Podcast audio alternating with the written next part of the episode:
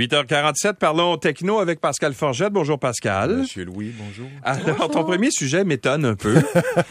euh, Est-ce qu'on serait prêt à payer pour assister au lancement d'un téléphone? Comme Ouais. par exemple ce que fait Steve Jobs, Steve Jo- ce que faisait. Ce que faisait- Parce que il s'il fait fait plus maintenant, là. Peut-être en virtuel. Oui, peut-être. Ça pourrait être- On il sait y jamais où la technologie peut nous mener. oui. Ce que faisait Steve Jobs à Uh-huh. l'époque, oui. Hein? Puis quand je reviens d'événements, de lancement d'événements techno, de téléphones, d'appareils, d'ordinateurs, les gens disent hey, t'es chanceux, à un lancement de produits techno. Ouais. Puis là, je vous le dis tout de suite, là, il y a un lancement d'album d'un artiste que t'aimes, c'est sûr que c'est glamour d'assister à ça, un lancement de film, tu vois les vedettes défiler, tu peux Ouais. leur serrer la main après avoir vu le film, tu peux le voir en premier, c'est trippant. Mais les lancements de produits techno, euh, les gens me disent étonnamment, les amateurs de technologie me disent j'aimerais ça assister à ça. C'est vrai que c'est glamour un peu parce que un t'es un paquet de journalistes qui sont là, puis tu vois les produits qui sont dévoilés en premier. Il y a des fois des sandwichs avant, des fois ensuite tu fais des petits sandwichs. Souvent il manque de café. Euh, puis ensuite tu te bats dans l'espace de démo pour être le premier à toucher au nouveau Ouais. iPhone, au nouveau euh, téléphone de Samsung.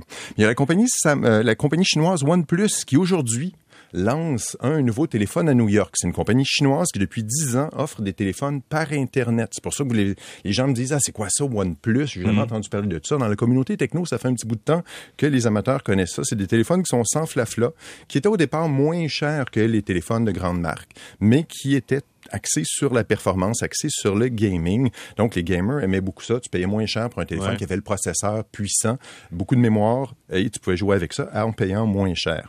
Donc, on lance aujourd'hui le nouveau téléphone OnePlus 10T à New York. Euh, la marque sort pas juste un, mais deux téléphones par année. Donc, ils veulent vraiment aller chercher les gamers qui sont à l'affût de la dernière nouveauté. Et ils invitent les gens à assister. Il faut acheter un billet.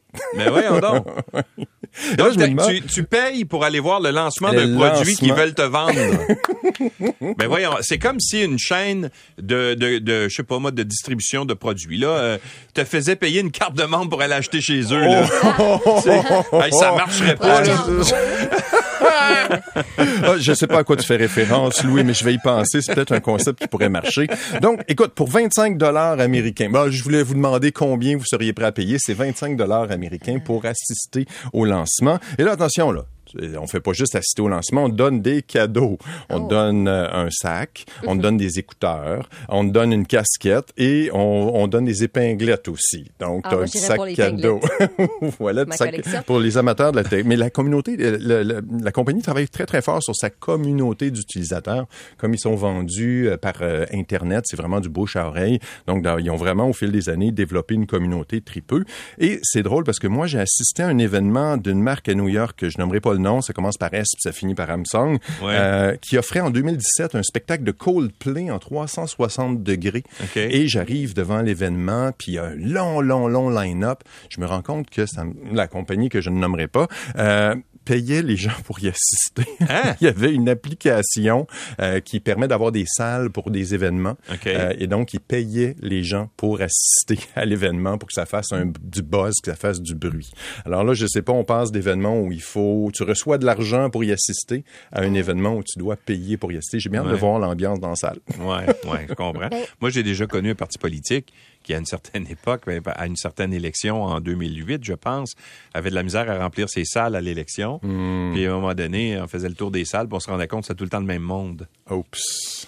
Tu sais, tu passais d'une salle à l'autre, là. Il se déplaçait. genre trois salles dans la même soirée. Mais écoute, il me semble que je l'ai vu, lui, tantôt, euh, à telle place. Puis après ça, hein, lui ici, je l'ai vu. Non, bon. C'était peut-être beaucoup de jumeaux, des triplets. Oui, exactement. Une Un grosse parti, famille. Un, peu- un peu parti. Des gens qui se ressemblent dans la même famille, tu as tout à fait raison. Bon, euh, des prix pour euh, les, les concerts en réalité virtuelle. Ouais, ça c'est quelque chose qu'Anne-André va peut-être devoir regarder bientôt. Il y a Ouais. les MTV Music Awards, les prix de musique, qui offrent des prix pour les meilleurs artistes, meilleurs concerts, meilleurs vidéoclips, et ainsi de suite, qui vont offrir cette année un, un prix pour le meilleur concert dans le métavers. Donc, un con... André part à rire. C'est quoi le métavers? Le métavers, c'est ce qu'on regarde en réalité virtuelle. On se met son casque ou on regarde ça dans son ordinateur. Ouais. Donc, on peut être euh, habillé comme on veut, on peut danser comme on veut, on Mm. peut crier les paroles de la chanson comme on veut, on peut ne pas être habillé du tout et regarder le concert et vivre des expériences qui dérangent pas personne. On voit les artistes souvent comme sous forme d'avatar. Oui. Les artistes mettent des euh, habits de capture de jeux vidéo, des. Mm. motion capture suits, pour que ça reproduise leurs mouvement dans différents jeux vidéo, dans différents univers virtuels. Donc, on, pourrait regarder ça, mettons, sur, avec une lunette Quest, euh, par exemple. puis, puis là, en fait, c'est que tu pourrais te déplacer sur la scène avec tu eux peux te déplacer avec, écoute, ça dépend des expériences que l'artiste veut te faire vivre. Il y avait entre autres Ariana Grande qui a fait un concert qui s'appelle The Rift Tour dans Fortnite, le jeu vidéo Fortnite. Tu entres dans le jeu vidéo, puis tu as Ariana Grande qui joue dans le coin. Ah bon? c'est comme flyé comme ça. Euh, tu pouvais surfer sur des vagues aux couleurs bonbons en se battant contre un monstre géant pendant que tu écoutais la musique d'Ariana Grande. Et tout ça à jeun, là. Euh, oui, c'est ça. Tu avais 21 Pilots puis Charlie XCX qui était dans Roblox, un jeu de construction, une espèce de jeu de Lego. Puis là, tu avais les bonhommes qui dansaient et tout. Tu as BTS, le groupe euh, coréen qui était dans Minecraft. Mm-hmm. Euh, et Justin Bieber qui répondait en direct à ses fans dans la plateforme Wave. Ça, c'est des groupes qui sont en nomination pour les MTV Music Awards dans le métavers des concerts qu'on n'aura même plus besoin de se déplacer sur la montagne pour voir les artistes. On va pouvoir les voir chez soi. Je, pourrais emmener ma sacoche Gucci virtuelle. Est-ce que tu as vu cette nouvelle-là cette, semaine? oui, tu peux. ben, cette semaine, j'ai su qu'on pouvait acheter des, produits de luxe dans le métavers et mm-hmm. comme une sacoche Gucci pour ne pas la nommer. Et euh, voilà, on peut euh, la transmettre de génération en génération. Il y a vraiment des gens qui ont dit, ben moi, ce sera un leg à mes enfants, une sacoche qui ne sera jamais, euh, euh je sais pas, abîmée par le temps. OK. Une sacoche virtuelle. que Et on paye ça des milliers de dollars, là, comme une vraie. Mais tu sais, il y, avait toute la, la question des des produits qu'on pouvait acheter, entre autres les montres. À une mhm. certaine époque, c'est encore, euh, tu peux encore en trouver, là, des montres contrefaites, par exemple. Ben Alors, tu veux chercher une montre Breitling. Uh-huh. Une Breitling, là, euh, ça, vaut quelque chose comme genre 15 000 Mais tu peux en trouver une chinoise qui est très, très, très, très, très bien faite pour, euh, je sais pas, moi, 50 Les les 15 là, exactement. Qui fonctionne aussi, puis tout, là. Puis, généralement, c'est, ça prend un bijoutier pour pour, pour déterminer si c'est une vraie ou pas. Là. Euh, Mais maintenant, avec les, les, les montres connectées, regarde, moi, ma montre, là, oui. Regarde le logo dessus. C'est quoi? C'est Tag, uh, Tag Your. Exactement. Puis c'est une, une, Apple Watch. T'as payé pour. Ben, mais non, mais c'est une Apple Watch, mais tu peux faire. La personnalisation. Tu peux la personnaliser comme tu veux. Alors, est-ce que si je mets Tag Your dessus, est-ce que c'est de la fraude? Ah. Ça dépend. Il faut que Parce que si tu reproduis une montre comme le font les Chinois, ben, ils se font poursuivre par les compagnies comme Breitling, euh, Rolex, puis etc. Là. Mais, si moi je fais ça, est-ce que je, est-ce que je, contrefais? Moi, j'ai le feeling que c'est un truc officiel. Tu as dû, as dû payer pour à quelque part. Parce oui, j'ai payé pour. Ne laisserait pas, c'est ça. J'ai payé pour sur une application que je peux avoir sur Apple. C'est correct. Ouais. Alors, euh, est-ce que Apple a payé les droits ou la personne qui fait l'application? si Apple n'a pas payé les droits, ce serait triste. Mais, mais tu sais, j'ai, autrement dit, ce que j'ai fait, c'est sur l'App Store de d'Apple, euh, j'ai euh, téléchargé une application mm. sur laquelle j'ai acheté cette, ce, ce, ce, ce cadran-là, autrement dit. Alors, j'ose espérer que c'est légal. Là. Maintenant qu'on le dit. oui, c'est ça. La police, la police arrive. dans la police avec des, des bracelets. T'arracher ta montre de ton poignet. Des bracelets de stainless steel, d'acier inoxydable. Nouveau mode pour des réparations plus privées. Des réparations de quoi? C'est quelque chose qui va rassurer les utilisateurs quand on prête son téléphone à un réparateur pour euh, remplacer son écran, remplacer un bouton qui fonctionne plus, euh, mettre à jour, euh, changer sa pile de son téléphone. Il faut laisser le code de son téléphone au réparateur pour mm. qu'il puisse valider que ça fonctionne bien, que ça bien réparé. Sauf que, ben, si on donne le code de son téléphone à un réparateur, il, peut faire ce qu'il veut après. faire ce qu'il veut et mhm. publier ses photos. Euh, Apple a payé des millions de dollars en 2016 à un étudiant dont les photos s'étaient retrouvées dans la nature alors qu'il faisait réparer son appareil, des photos intimes qui étaient sur son téléphone qui se sont trouvées dans la nature. Donc, il y a peut-être beaucoup plus de gens qui ont fait réparer leur téléphone qui ne savent pas que leurs photos circulent ben en ce moment dans les disques durs des techniciens sur des sites Internet et ainsi de suite. Donc, Samsung propose un, un mode réparation qui va être proposée d'abord dans le S21, donc ça va se répandre aux autres appareils de Samsung, qui va permettre de verrouiller son téléphone. On verrouille son téléphone avec le mode réparation pour, euh, on entre son mot de passe, on s'assure de ne pas l'oublier après ça, parce que sinon tu ne pourras plus récupérer ton téléphone. On pourrait aussi déverrouiller avec son empreinte digitale, ce qui est plus sécuritaire. On a moins de risque de perdre son doigt que d'oublier son mot de passe. qu'on touche du bois, que personne ne perde son doigt. Et donc, ça va permettre de faire réparer son téléphone. Seules les applications essentielles vont être euh, utilisables. Toutes les photos, tout le document, tout le contenu qu'on a dans notre téléphone va être verrouillé. Mhm. Le technicien va alors pouvoir valider que son téléphone fonctionne bien, faire des tests sans avoir accès à ces données. Ah, mais ça, c'est pas bête. Je trouve ça vraiment, vraiment astucieux. J'espère que ça va se répandre aux autres appareils.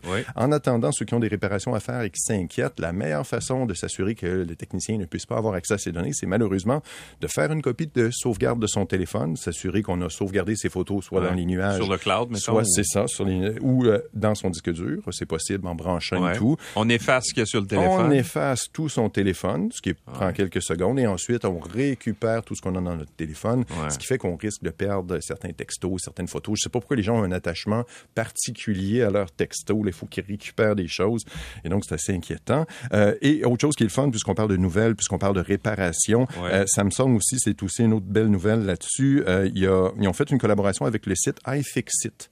Je répète ce site-là régulièrement, ceux qui cherchent à réparer leur appareil, iFixit.com. Mm-hmm. Ils ont des beaux tutoriels, des belles façons, des beaux vidéos. Ils ont des pièces de rechange pour les appareils Samsung en collaboration. Je pense que les entreprises techno en ce moment se dépêchent de contrer les éventuelles euh, réglementations pour euh, faciliter la réparation de leur appareil. Euh, on veut s'assurer en Europe, ils mettent beaucoup de l'avant la réparabilité, on met beaucoup de l'avant ces Mais changer une vitre euh, d'appareil, ça devrait pas être compliqué. Moi, je me risquerais pas là. Ben, c'est ça. Mais ce qui est le fun, c'est que si sur le site iFixit, on a les pièces, on a des tutoriels et tout, mm. ça permettrait de confier ça à un technicien, une entreprise qui prend le risque à ce moment-là de déverrouiller, euh, qui ont des pièces, qui ont l'équipement, qui ont l'habitude. C'est vrai que c'est pas évident de remplacer une vitre de téléphone. Il faut chauffer la colle, décoller ça avec une ventouse.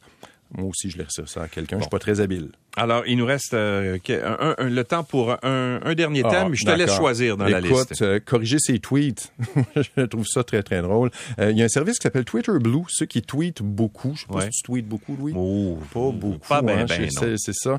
ça permet de corriger. C'est un service qui coûtait 3,49 par mois, qui permettait de corriger ses tweets jusqu'à 30 secondes après leur publication. Ça, c'est quelque chose qu'on reproche beaucoup à Twitter, le fait de ne pas pouvoir corriger ses tweets.